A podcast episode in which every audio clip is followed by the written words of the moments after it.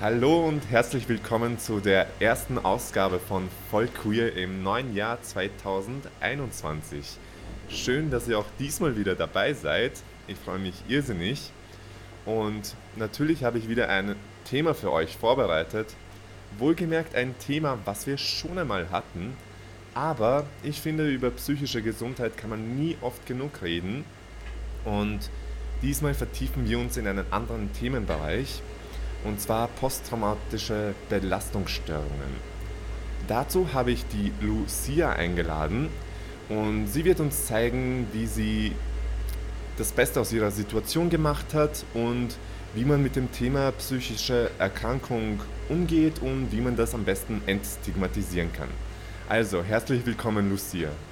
Hi, ich freue mich dabei zu sein.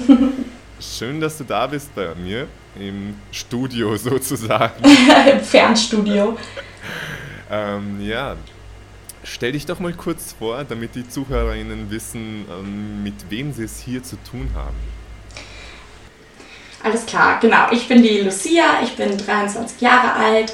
Ähm, ich komme aus München, habe eine komplexe posttraumatische Belastungsstörung und bin lesbisch, genau. Und ähm, mich hat motiviert, hier mitzumachen, weil ich genau wie du finde, dass man nicht genug über psychische Gesundheit reden kann und vor allem im Kontext ähm, queer sein und psychische Gesundheit, ähm, das ist einfach ein wichtiges Thema, vor allem in unserer Community.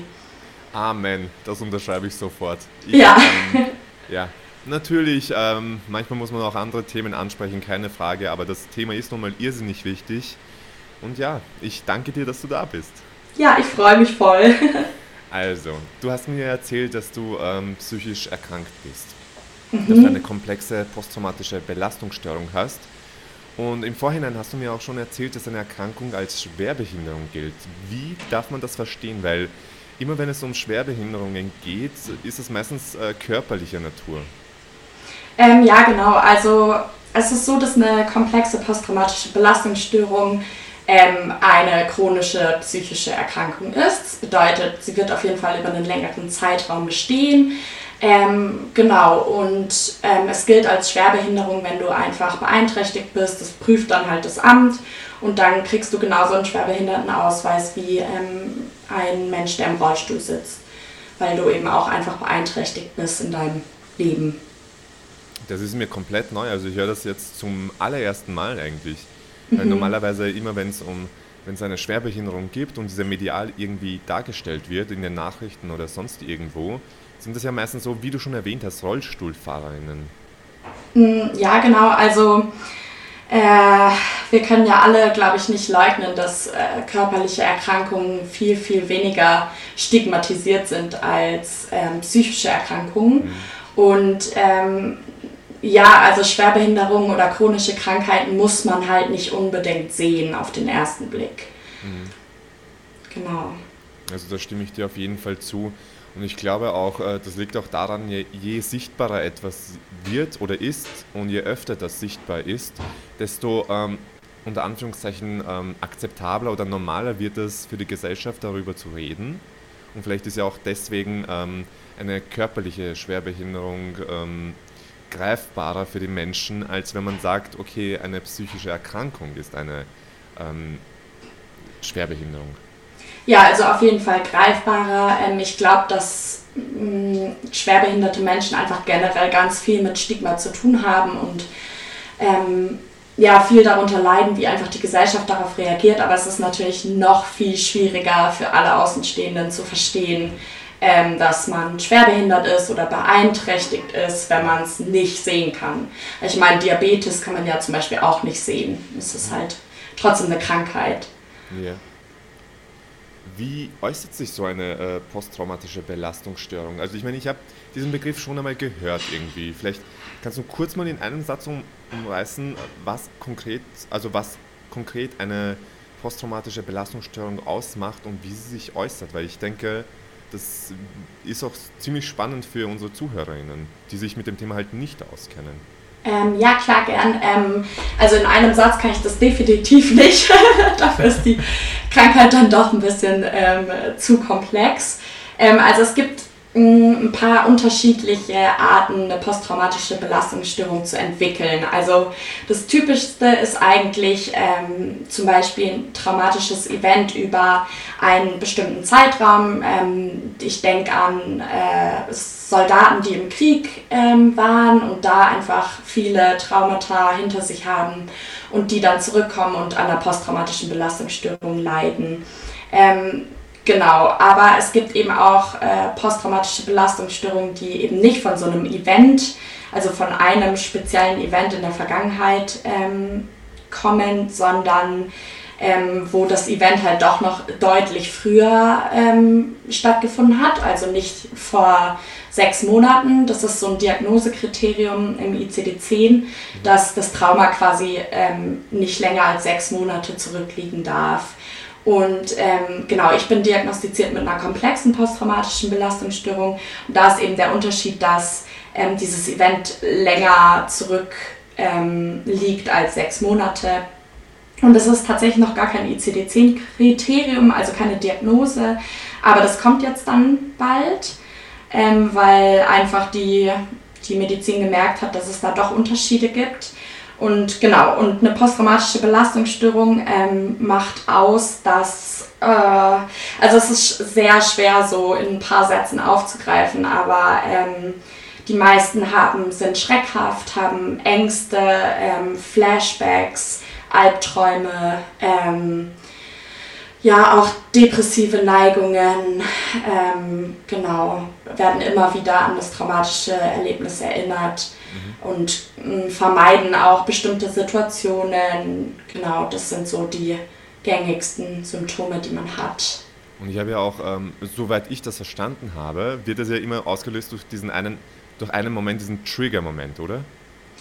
Ähm, ein Trigger-Moment ist eher etwas, was dich quasi heute im Jetzt an das traumatische Ereignis erinnert. Also zum Beispiel ein Trigger kann sein, dass du ähm, etwas riechst oder irgendwie einen Knall hörst und das erinnert dich dann sofort an das traumatische Erlebnis. Das nennt man Trigger. Ja. Und welche Auswirkungen hat das jetzt auf dein Privatleben? Weil du hast jetzt zum Beispiel, du hörst einen Knall zum Beispiel.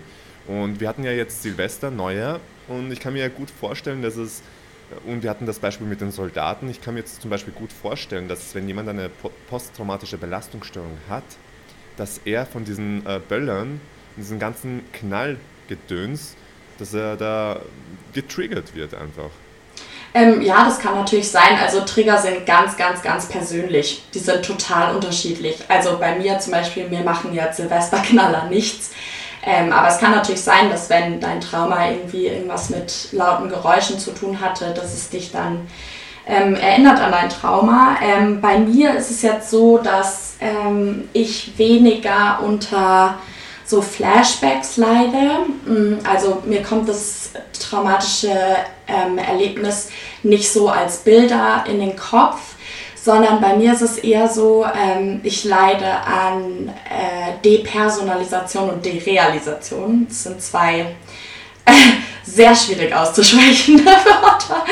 Ähm, genau, und das ist eine dissoziative Störung ähm, und das ist auch sehr schwer zu erklären, aber stell dir vor, du bist quasi den ganzen Tag so ein bisschen betrunken. Also du läufst rum und denkst so, ja, ist alles so ein bisschen in Watte gepackt, alles so ein bisschen neblig und mhm. hm, ich krieg alles nicht so richtig mit. Das ist bei mir eher das Problem. Also die Erinnerungen drängen sich nicht auf, sondern es ist quasi alles immer so ein bisschen betäubt.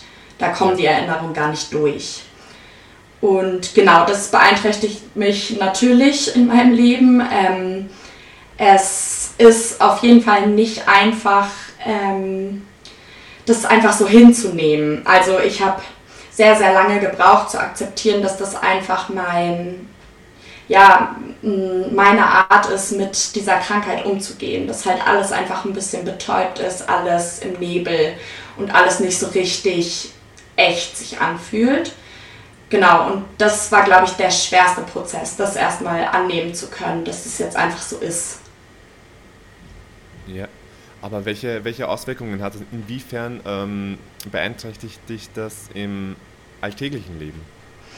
Mm, also auf jeden Fall so, dass ich ähm, oft daran zweifle, mh, ob das jetzt wirklich passiert ist, was gerade passiert ist. Also mh, es fühlt sich halt alles immer an wie in einem Traum und so, als wäre es nicht echt. Das ist schon schwierig einfach auszuhalten für mich selber, so in dem Moment zu denken, okay, das passiert wirklich, ähm, das ist echt hier alles und du, du, du lebst, das ist alles gut, du träumst nicht. Ähm, das ist schwer äh, auf jeden Fall. Und sonst glaube ich, meine größte Beeinträchtigung ist, dass ich ähm, schon Vermeidungsverhalten habe. Ähm, also versuche nicht in ähm, nie alleine zu sein. Das ist so meine größte Angst. Ich kann nicht alleine sein. Ähm, das vermeide ich ganz doll. Mhm. Und äh, das stresst mich natürlich immer ein bisschen, weil überleg dir mal, du kannst nicht alleine sein. Du musst dir immer irgendwas suchen, was dich ablenkt. Immer ja. irgendwen suchen, der bei dir ist. Das ist schon äh, ganz schön anstrengend. Mhm. Natürlich. Aber das, was du erzählt hast gerade, das hat mich voll erinnert an diese, ähm, ich beschäftige mich so ein bisschen mit, mit, mit ähm, Spiritualität und so, so positiven, ähm, wie soll ich sagen, Affirmationen und so weiter. Mhm. Ja, und wo ich mich mit meiner Zwangserkrankung beschäftigt habe, ähm, ging es darum, dass ich, ähm, Marissa P. heißt, das, äh, heißt sie, sie ist eine Therapeutin aus, aus UK und sie hat dann so etwas gesagt, dass diese Zwangserkrankung, die ich hatte, ähm, mich vor etwas geschützt hat eigentlich. Es, also die primäre Funktion war von der Zwangserkrankung, mich, mich vor etwas zu schützen. Mhm.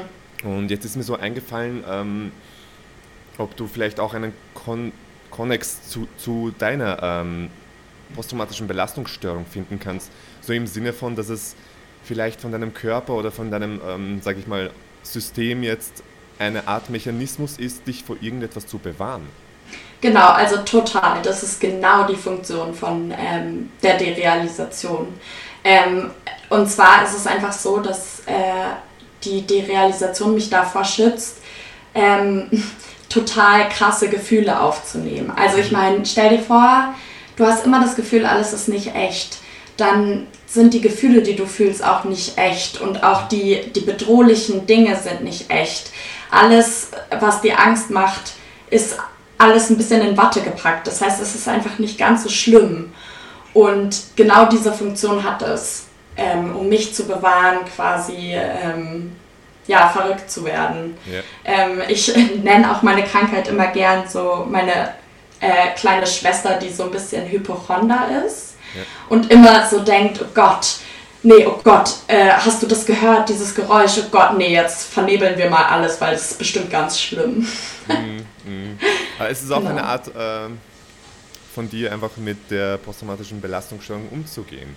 Und ich denke, wir alle, äh, die sich ein bisschen näher damit beschäftigt haben, also falls man selber davon ähm, betroffen ist, wir entwickeln dann mit der Zeit irgendwie irgendwelche Mechanismen, wo wir uns denken, okay, ähm, so kann ich halt leichter damit umgehen. Und deswegen verstehe ich dich voll und ganz, was diese kleine Schwester eben angeht. Ja, die hypochondrische ja. Schwester. ähm, wie hat sich das auf dein Datingleben ausgewirkt? Wie offen gehst du da damit um? Ist das etwas, was du sofort erwähnst am Anfang oder ist das für dich irgendwie sowas, wo du sagst, okay, das behalte ich mal für mich? Also ich gehe jetzt definitiv nicht zu einem Date und sage, hi, ich bin die Lu und ich habe eine posttraumatische Belastungsstörung. Ja. Das ist meine Schwester. genau. Ähm, weil ich glaube, das ist einfach ähm, auch ein bisschen äh, viel Information so auf, auf den ersten Blick. Ähm, aber ich, ich gehe schon auf jeden Fall offen damit um. Ähm, äh, ich glaube, man merkt es mir nicht an. Auf jeden Fall nicht, wenn man mich gerade erst kennenlernt. Das heißt, es ähm, fällt mir auch leicht, nicht gleich drüber sprechen zu müssen. Ich glaube, bei vielen anderen ist das anders ähm, und schwieriger, weil man es eigentlich gleich erwähnen muss.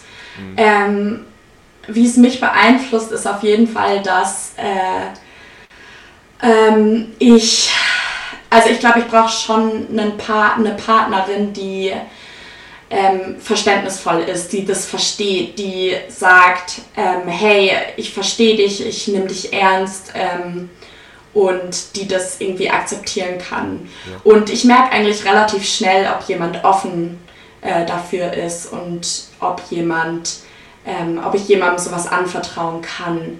Mhm. Ich bin auf jeden Fall immer offen, wenn mich jemand fragt, also wenn mich jemand wirklich drauf anspricht, dann ähm, spreche ich da ganz normal drüber. Ähm, aber es ist auf jeden Fall nicht was, was ich sofort erwähne. Ja.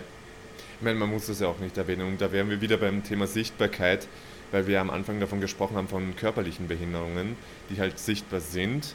Und das ist so eine Sache, die nicht sichtbar ist. Und wenn es bleibt im Endeffekt jedem oder jeder Person selber überlassen, ähm, wie sie damit umgeht. Ja, definitiv. Also die Sichtbarkeit, das ist halt Fluch und Segen zugleich. Ein, einerseits kannst du dich halt ganz gut verstecken und musst es halt nicht zeigen, wenn du es nicht willst. Mhm. Und andererseits nehmen dich die Leute aber halt auch nicht so ernst, weil du es eben nicht zeigen kannst, sondern mhm. immer nur erklären. Und das ist halt nicht greifbar für die Leute. Aber findest du, weil du jetzt gesagt hast, okay, bei einem Datingpartner oder einer Freundin, die, ähm, die das auch verstehen kann, Mhm. Denkst du, nur Leute, die das selber mal erlebt haben, können das verstehen? Oder findest du auch, ähm, geht es auch, wenn jemand sagt, okay, ich habe sowas zwar nie erlebt, aber ich kann das gut nachvollziehen? Also auf keinen Fall muss das ein Mensch selber erlebt haben, um es irgendwie verstehen zu können. Ähm, ich glaube schon, dass Menschen, die ein traumatisches Erlebnis in der Vergangenheit haben, die können einen einfach so äh, seine Gefühle besser nachvollziehen, auf jeden Fall. Ähm, aber ich habe ganz viele Freunde, die nie ein traumatisches Erlebnis in ihrer oder kein severe traumatisches Erlebnis in ihrem Leben hatten und die mich trotzdem verstehen und die mir zuhören und ähm, nachvollziehen können, wo die Gefühle herkommen und sich interessieren. Ich glaube, es geht mehr darum, ähm, das verstehen zu wollen, als das wirklich tatsächlich verstehen zu können. Mhm. Ich meine, das ist dasselbe so circa wie wenn man sagt, okay, ähm, du musst lesbisch sein, um, um nachvollziehen zu können, dass eine Frau eine Frau lieben kann. Ja, Irgendwie. genau. Ja, so circa wäre das dasselbe Beispiel, glaube ich. Ja, ähm, und das ist einfach nicht so. Ich meine, jeder, der schon mal geliebt hat, kann verstehen, wenn man sich verliebt. Hoffe ich auf jeden Fall. Ich hoffe es für alle, die zuhören, dass sie einmal das Gefühl gehabt haben oder ge das Gefühl bekommen werden, weil das ist ein irrsinnig schönes Gefühl. Ja, total. Wenn du merkst, dass dir jemand deine, die Aufmerksamkeit schenkt eigentlich, die du verdienst und die du brauchst. Ja. Kommen wir zum Punkt Arbeit. Mhm. Hm, wie wirkt sich das im Arbeitsleben aus bei dir? Also ich habe ja ähm, total Glück eigentlich, ähm, weil ich arbeite für die Mental Health Crowd. Das ist quasi ähm, ein Sozialunternehmen, was nichts anderes macht, als sich mit der Entstigmatisierung von psychischer Gesundheit auseinanderzusetzen. Mhm. Und deshalb ähm, wirkt sich eigentlich nur positiv aus auf meine Arbeit. Ja. ja das ist auch eine gute ähm, Betrachtungsweise irgendwie, dass man sagt, okay, das, was mir passiert ist, wirkt sich positiv auf mein Leben aus. Und ich glaube, wenn man diesen Spin hinbekommt irgendwie im Leben, dass man auch einen guten Umgang mit sich selbst finden kann. Was sind da so deine, äh, das klingt ja mal schon mal sehr interessant, Mental Health Crowd. Was sind da so deine Arbeitsgebiete? Ähm, genau, also die Mental Health Crowd äh, hat sich 2019 gegründet im Dezember und da haben wir auch gleich ähm, das Mental Health Café, das erste Europas, aufgemacht. Ähm, und das ist quasi ein Café, aber auch eine ähm, psychosoziale Begegnungsstätte. Also quasi ein Ort ähm, für das Thema psychische Gesundheit. Ähm, also es ist quasi einerseits ein ganz normales Café und andererseits haben wir da aber auch Seminare, Workshops, Vorträge, ganz viel Literatur und ganz viel Verständnis von allen Mitarbeitern zum Thema psychische Gesundheit. Ähm, genau, also ich bin nur, nur in Anführungsstrichen ähm, Auszubildende, also ich bin äh, ganz klein da noch dabei. Ähm, meine Chefin, die Domi, die hat das gegründet und hatte diese Idee. Und die ähm, geht auch in Schulklassen, klärt da auf über psychische mhm. Gesundheit, klärt bei der Polizei auf, ähm, hat schon einen TED-Talk gehalten. Und wir versuchen einfach mit all unseren Kräften ähm, dafür zu sorgen, dass jeder bemerkt, dass jeder eine psychische Gesundheit hat und dass man sich darum kümmern sollte. Aber wie funktioniert das jetzt konkret? Also ich muss jetzt nicht unbedingt ähm, psychisch krank sein oder über, über eine psychische Erkrankung reden, damit ich dann in das Café gehen kann? Oder ähm, kannst du vielleicht das Konzept so ein bisschen näher schildern? Ja, klar. Ähm, also du musst überhaupt nicht psychisch krank sein oder ähm, irgendeine Geschichte haben, um in unser Café zu kommen. Du kannst, jeder kann kommen, jeder darf und kann kommen. Auch einfach nur zum Kaffee trinken und zum Kuchen essen. Ähm, aber dieses, es gibt halt einen Zusatz bei uns im Café und das ist, die Mitarbeiter fragen dich, wie es dir geht ähm, und meinen das ernst. ich kenne das, ich kenne das so. Ich hasse dieses, wenn mich jemand fragt, hey, wie geht's dir? Ist alles okay? Und dann erwarten sie ja schon dieses eh alles gut, ja? Ja, ja, voll. Und dann äh, interessiert es sie eigentlich nicht, deswegen weiche ich diesen Fragen so gut es geht auch aus. Ja. Ich frage auch nicht Personen, die mich jetzt nicht interessieren, hey, wie geht's dir, sondern war schön, dass ich dich mal wieder gesehen habe. Ja. Wenn ich jetzt jemanden über den Weg laufe. Ja. Ähm, aber das war's dann auch schon, weil ich finde sowas irgendwie so unauthentisch, so unehrlich, einfach wenn ich jemanden frage, wie geht's dir? Und es interessiert mich. Ja, es ist halt so eine, es ist halt so eine Floskel, die wir irgendwie gelernt haben. Und ja. man hat irgendwie auch drauf gelernt, darauf zu antworten, ja, es geht mir gut. Ich meine, sag mal, hey, du, mir geht's richtig schlecht heute. Ich lag bis um zwei im Bett und konnte nicht aufstehen und also antworte mal sowas. Ich ja. glaube, dann bist du schon schief angeguckt. Aber gut, dann finde ich sowas echt kontraproduktiv, wenn man sagt, wie geht's dir eh gut und ähm, ja. Aber deswegen finde ich es ja umso besser, dass ihr das Konzept gemacht habt mit Mental Health Café. Und was passiert ja, genau. dann? Also wenn ich, also wenn ich als Kellner jetzt jemanden frage, hey, wie geht's dir? Was passiert danach? Ähm, also die meisten Menschen sagen auch einfach gut, weil sie es halt auch nicht anders gelernt haben. Ähm, und es wahrscheinlich ein, einfach ein ungewohntes Konzept ist. Ähm, und deshalb haben wir so kleine Redefähnchen eingeführt. Und zwar sind das so kleine Fahnen ähm, und die sind entweder rot oder grün und die kann man mit zu seinem Tisch nehmen, muss man aber nicht. Ähm, und rote Redefähnchen bedeuten, lasst mich bloß in Ruhe. Okay. Ich möchte einfach nur sitzen, Kaffee trinken und mit niemandem reden. Und grüne Redefähnchen bedeuten, hey, ich hätte irgendwie mal Lust zu quatschen. Und das gilt gar nicht nur für Kellner oder für uns, die da arbeiten, sondern auch für die Gäste gegenseitig. Also wenn du reinkommst und du siehst, jemand hat ein grünes Fähnchen und du hast auch irgendwie Redebedarf und möchtest jetzt einfach mal quatschen, dann kannst du dich auch äh, immer zum Tisch dazusetzen und einfach ein Gespräch anfangen. Ja. Und da sind schon wirklich, wirklich schöne Gespräche entstanden bei uns im Café. Aber wollen die Menschen dann auch tatsächlich über ihre psychische Erkrankung reden? Oder ist es ähm, dann doch irgendwie so, sie wollen einfach nur Gesellschaft haben? Also ähm, es gibt die Leute und die Leute. Also wie gesagt, es ist ja auch nicht jeder, der zu uns kommt, hat überhaupt eine psychische Krankheit. Mhm. Ähm, darum geht es uns auch gar nicht. Ähm, genau, es gibt die Situation und es gibt auch einfach die Situation, wo die Leute einfach nur mal ratschen wollen über Gott und die Welt und nicht mhm. über die Psyche. Und das äh, tut der Psyche auch gut. Ja. Das ist quasi wie so, so, so ähm, wie so ein Vorprogramm, bevor es überhaupt dazu kommt, dass ich irgendwie im Ansatz nur erkranke, dass man einfach den Menschen den Raum bietet, hey, beginnt einfach zu reden. Und Richtig. Ja, das ist auch genau. schon mal, das, das Konzept gefällt mir sehr gut irgendwie. Und in München hast Dank. du gesagt, gell? Genau, in München ist das. Ja, und auf jeden Fall äh, merke ich mir das für nächstes Mal, wenn ich in Deutschland bin. Ja, komm bitte vorbei. Ich werde auf jeden Fall vorbeikommen und ich kann ganz viel da reden, wenn du magst. Sehr gut. Da freuen wir uns auf jeden kein Fall. Hindernis. Ja. Außer diesem Tipp jetzt, dass man ins ähm, Mental Health Café gehen kann, welchen Tipp kannst du Menschen noch auf dem Weg mitgeben, äh, die sich in so einer ähnlichen Situation befinden? Ähm, also mein größter Tipp ist, redet. ähm, redet und hört zu. Also auf beiden Seiten. Es ist super wichtig, über seine Probleme zu reden. Ähm, und es kann auch einfach mal ausreichen, mit seiner besten Freundin zu reden oder mit der Lehrerin oder mit den Eltern. Es ist total egal, es muss gar nicht gleich ein Therapeut sein.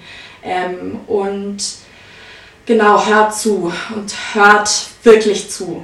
Nicht, ähm, nicht einfach irgendwelche Tipps reinwerfen, irgendwie, hey ja, hast du es mal mit Yoga probiert? Das hilft meistens nicht, sondern einfach mal zuhören, einfach mal Raum geben ähm, dem, dem Menschen, dem liebsten Menschen mal Raum geben, einfach sprechen zu können. Und ähm, ich glaube auch mein größter Tipp ist, ähm, niemals das Gefühl zu haben, man ist nicht krank genug, um sich Hilfe zu holen. Das ist, glaube ich, der größte Fehler, den, den viele, viele Menschen machen, denen es nicht gut geht. Immer denken, ja, aber es gibt doch so viele andere Menschen, denen geht es viel schlechter. Und ich denke mir so, ja, klar, wenn du dir einen Arm brichst, es gibt auch Leute mit Krebs, denen geht es auf jeden Fall schlechter, aber du gehst ja trotzdem zum Arzt und lässt dich ja. anschauen. Und das Schlimmste, was passieren kann, oder auch das Beste, kann man sehen, wie man will, ähm, ist, dass der Therapeut sagt, hey, alles, bei Ihnen ist alles gut sie müssen einfach sich, weiß ich nicht, ein bisschen mehr bewegen. Das ist das Schlimmste, was passieren kann. Mhm. Also holt euch einfach Hilfe, wenn ihr es braucht. Das mag ich, äh, ich mag dieses, genau das, was du erwähnt hast, überhaupt nicht. Dieser, dieses, ja, es gibt so viele Leute, denen es so viel schlechter geht als dir. Das ist so, man, man spielt das Ganze herunter irgendwie. Und das, das mag ich nicht, weil solche Sachen muss man ernst nehmen. Ja, total. Aber oft sind es ja ähm, sogar die Menschen selber, die betroffen sind, die sich dann einreden, dass es Menschen gibt, denen es so viel schlechter geht. Ähm, und das sollte man einfach nicht machen. Man sollte sich selber ernst nehmen da. Und am Anfang hast du auch gesagt, ähm, man sollte darüber reden, darüber reden und so weiter. Und zuhören. Zuhören ist eine ganz wichtige Sache. Mir speziell, also ich kann mich da gut hineinversetzen. Mir fällt das manchmal schwer, weil wenn mir jemand etwas erzählt, dann habe ich gleich so das Gefühl, ich muss irgendwie so eine Lösung sofort liefern. Kennst du das? Ja, das kenne ich total. Das kenne ich total. Ähm, und ich habe aber gelernt, ähm, dass das oftmals gar nicht das ist, was man braucht. Äh, eine Lösung direkt parat zu haben, das ist, also das ist für einen für dich und für mich einfach gar nicht möglich. Wir sind ja gar keine Therapeuten, wir sind nicht professionell und ähm, das braucht es meistens auch gar nicht. Meistens braucht man nur jemanden, der sagt, hey, ja, ich verstehe dich und ich höre dir zu. Und wenn du möchtest, wenn du von mir einen Tipp möchtest, dann sag mir das. Und dann überlege ich mit dir gemeinsam. Aber man muss nicht die Weltprobleme lösen können gleich als Freundin ja. oder Freund. Das funktioniert gar nicht. Da stimme ich dir zu, auf jeden Fall. Aber man ist so schnell verleitet, in diese Situation zu kommen überhaupt. Ja. Das, anstatt dass man einfach sagt, okay, ich höre jetzt einfach nur mal zu. Ich nehme jetzt einfach nur den Moment und höre einfach nur mal zu. Ja, genau. Wenn du jetzt so zurückblickst auf alles, was bisher passiert ist, mit, ähm, also in Bezug zur posttraumatischen Belastungsstörung, was kannst du da so für dich mitnehmen? Wo hast du, wo kannst du sagen, du, hast, äh, du bist daran gewachsen? Ähm, eigentlich in jeglicher Hinsicht. ähm, ich habe äh, ja selber Psychologie studiert, kurzzeitig, also drei Semester, ähm, und bin danach erkrankt. Oder beziehungsweise ich war vorher natürlich auch schon krank, aber da ist es mir dann erst richtig aufgefallen. Und da habe ich dann erst gemerkt, so wie wie wenig ich eigentlich drauf gebe, was mein Gefühl mir sagt und was ich eigentlich wirklich machen will. Ich ähm, habe direkt nach dem Abitur angefangen zu studieren und für mich war es immer Leistung und ich möchte Akademiker werden und ich möchte einen guten Job haben und viel Geld verdienen. Und ähm, mittlerweile habe ich gemerkt, dass das wirklich Werte sind, die mir überhaupt nicht wichtig sind. Mhm. Überhaupt nicht. Und ich glaube, dass wenn mir meine Krankheit nicht diesen diesen Riegel vor diese Tür ähm, geschoben hätte, dann wäre ich jetzt Psychologin oder ähm, ja, wahrscheinlich fast fertig mit meinem Psychologiestudium und wäre wahrscheinlich nicht glücklich, weil das ist wirklich nicht der Weg, den ich gehen wollte. Und die Krankheit hat ähm, mir einfach eigentlich die Chance gegeben, mir mal zuzuhören und mal zu gucken, okay, was fühle ich denn? Natürlich auch mit Hilfe meiner Therapeutin. Ich gehe immer noch zur Therapie zweimal die Woche. Mhm. Und das ist einfach eine unglaubliche Selbstreflexion. Also so äh, gut, wie ich mich jetzt kenne, ähm, das hätte ich niemals alleine geschafft. Also da, da wäre ich gar nicht hingekommen. Ich habe mir gar nicht zugehört. Ähm, ja, und jetzt fühle ich mich einfach sehr, sehr frei. Und ich weiß jeden Tag irgendwie, dass ich das mache, was mir gut tut, was mir gefällt, was ich machen will. ja, ich bin total glücklich. so sehr mir das Gespräch mit dir gefallen hat, wir nähern uns schon dem Ende zu. Und meine Frage, meine letzte Frage an meine Studiogäste sozusagen, ist dann immer, welche Message möchtest du in die Welt hinaussenden? Also was ist deine Nachricht, wofür du einstehen möchtest? Ähm, ja, meine Message äh, für alle ist, dass ihr bemerkt, dass wir alle eine psychische Gesundheit haben und dass es einfach wichtig ist, sich darum zu kümmern. Und vor allem ähm, alle Leute aus der Community, dass ihr ähm, ja, euch eure, um eure psychische Gesundheit kümmert, weil ich glaube, vor allem queere Menschen ähm, haben schon Erlebnisse gemacht, auf jeden Fall in ihrem Leben, die nicht gut für die Psyche waren. Ähm, und genau, passt einfach auf euch auf, hört zu, redet und genau, liebt ganz viel. Sehr gut. Und kommt mit ins äh, Mental Health Café in München, oder? Ja, auf jeden Fall. Wenn wir wieder offen haben, wenn Corona vorbei ist, kommt alle vorbei. Sehr schön. Liebe Lou, vielen lieben Dank für das Interview. Da waren auch für mich wieder neue Aspekte dabei, wo ich ähm, ganz viel für mich mitnehmen werde. Ich danke dir, dass du da warst. Und allen ZuhörerInnen danke ich wieder mal fürs Zuhören. Ja, folgt mir auf Instagram unter vollqueer.podcast. Schaltet auch wieder in zwei Wochen ein bei Vollqueer. Ja, vielen Dank, dass ich da sein durfte. Ähm, passt auf euch auf und genau, genießt das Leben. Genau. Und mit dieser Message äh, verabschieden wir uns. Vielen lieben Dank und bis in zwei Wochen wieder.